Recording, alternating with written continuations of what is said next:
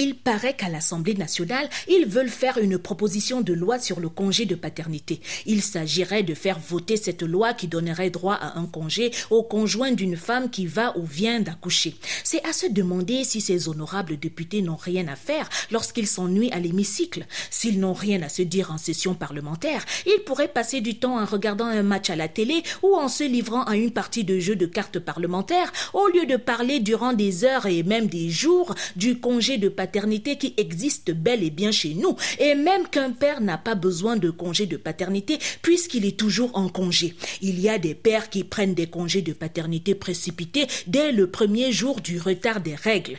Une fois informé qu'il sera père, il se rappelle et lui rappelle qu'il est marié, prend congé d'elle et ne répond plus au téléphone durant son congé de paternité. Dans un couple marié ou en concubinage, le congé de paternité commence dès le début de la grossesse et se termine longtemps après l'accouchement. Le congé est un précieux moment dont il faut profiter pour se reposer après un long moment de dur labeur. Alors, monsieur le père de l'enfant, une fois qu'il a fait ce qu'il estime être un bon travail, profite bien de son congé pour se reposer. Il dort à point fermé toutes les nuits pendant que celle qui porte son gosse se tourne et se retourne, torturée par la douleur, et il lui faut hurler pour qu'il interrompe son congé somnambulique pour la avec des mots rassurants entrecoupés de ronflements. Hein, hein, chérie, tu as mal, hein?